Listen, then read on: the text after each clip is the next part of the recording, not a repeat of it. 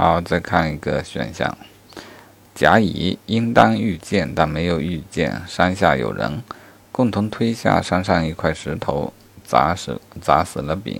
啊，然后注意听啊，只有认为甲乙成立共同过失犯罪，才能对甲乙过失啊，才能对他们以过失致人死亡罪论处。好，这种说法啊，只有怎么怎么才能怎么怎么啊，多半就是有不同的学说啊。但对刑法而言，我们先记住法条是怎么说的。刑法中对于共同过失是怎么定义的啊？之前笔记有说，在共同犯罪的概念中，共同过失的不以共犯论处。好，不以共犯论处，那甲乙是否还都能以过失致人死亡来定罪呢？啊，照样是可以的，主要是要判断它的因果联系。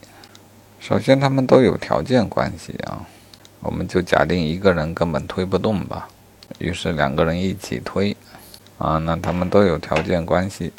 那然后判断相当性，啊，认为两个作用均等，作用均等那就一起负责呗。